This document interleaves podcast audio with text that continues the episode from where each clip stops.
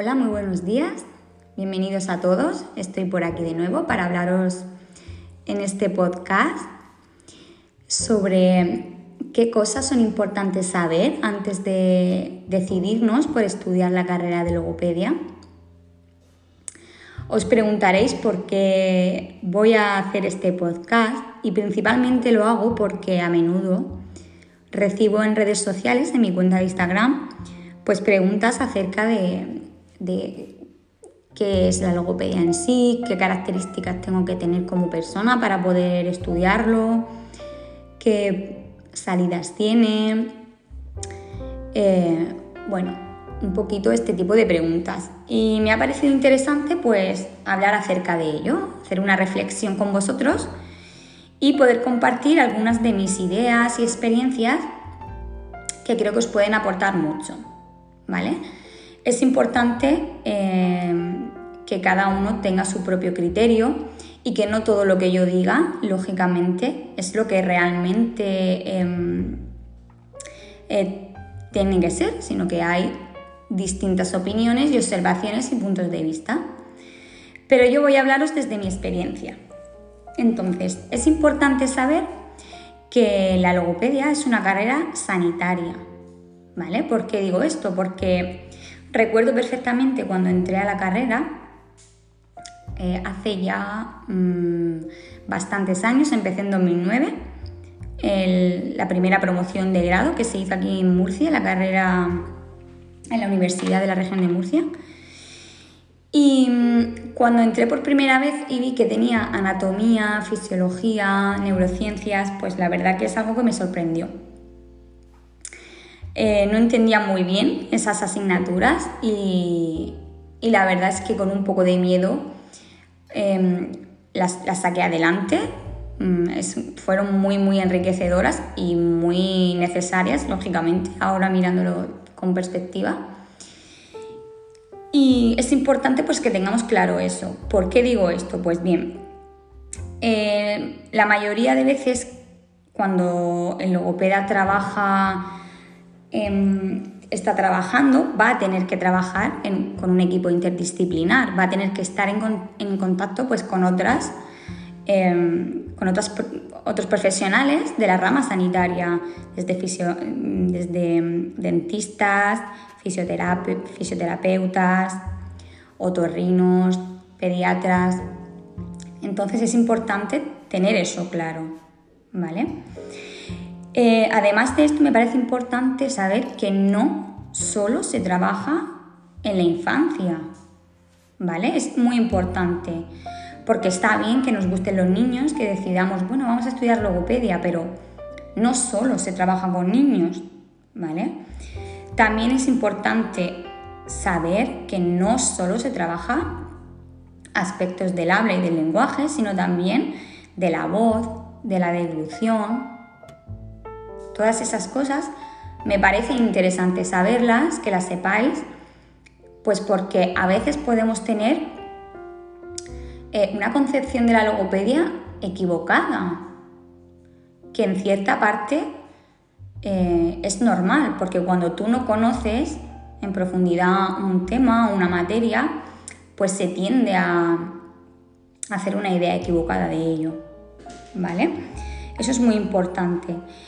Em, también me parece eh, necesario remarcar que en el ámbito público el, papel del logopeda es bastante escaso. Entonces, ¿qué quiero decir con esto? Pues que os preguntéis si aparte de tener ganas y, una inquietud importante por estudiar logopedia, qué nivel de, de, o sea, qué espíritu emprendedor tenéis, porque en alguna ocasión es muy probable que cuando salgamos de, o cuando salgáis de estudiar logopedia, os encontréis con que las oportunidades escasean y quizá os tengáis que plantear la idea de montar vuestro propio eh, negocio, ya sea eh, de forma domiciliaria, ya sea montando vuestro propio gabinete, ya sea montando vuestro propio centro multidisciplinar con otros profesionales, psicólogos,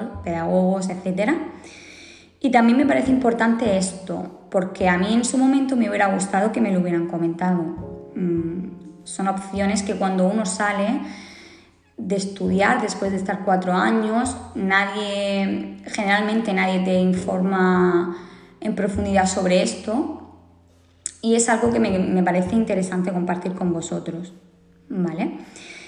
Em, otra cuestión importante que me gustaría que los que me estéis escuchando os preguntarais es ¿qué, qué, qué es para ti la comunicación? ¿Os imagináis un día sin poder comunicaros con vuestra familia, con vuestra pareja? Me parece importante que os hagáis esa pregunta porque quizás eh, hablar es como respirar. Lo hacemos, no nos damos cuenta, no somos conscientes, pero realmente cuando estamos ante una persona que tiene ciertas limitaciones en la comunicación, tenemos que ser muy empáticos, tener mucha capacidad de ponernos en el lugar de la otra persona y, sobre todo mirar con las gafas de, pues bueno, de, la necesidad y de la, y de la implicación que tiene en el ámbito en todos los ámbitos de la vida de una persona cuando no puede comunicarse. Y bueno, sobre todo, eh, pues ser capaces de, de darle ese valor. Si nosotros como logopedas no le damos ese valor importante que tiene la comunicación, la voz, la deglución, pues eh, lo considero una base muy importante para poder decidir a estudiar esta carrera.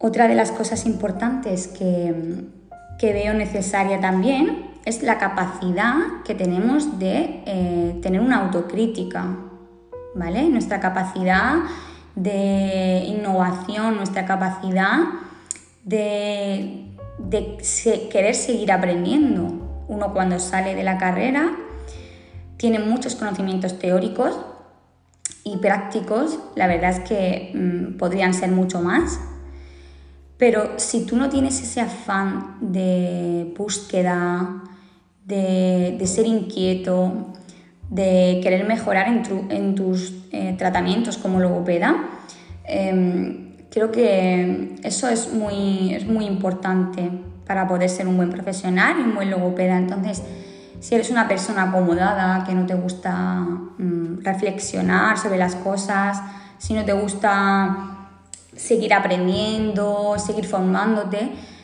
creo que quizá esta no, no sea tu carrera porque cuando salimos de, estudiar, por lo menos en mi caso, pues necesitas esa formación porque la vas viendo en tu día a día, con tus pacientes que tienes, eh, en el entorno en el que te mueves, ves la necesidad imperiosa de seguir formándote y eso es fundamental.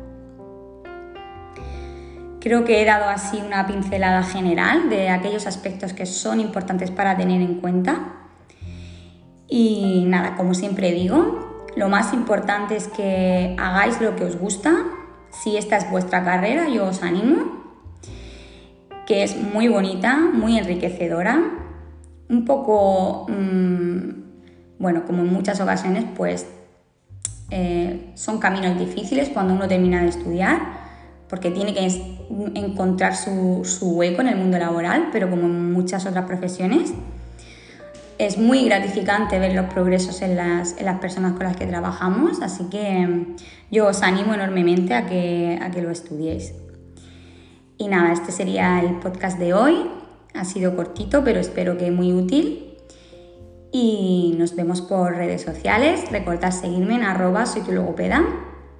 Y cualquier consulta o duda que tengáis, podéis escribirme sin ningún problema. Un beso muy grande y nos vemos pronto por aquí. Hasta luego.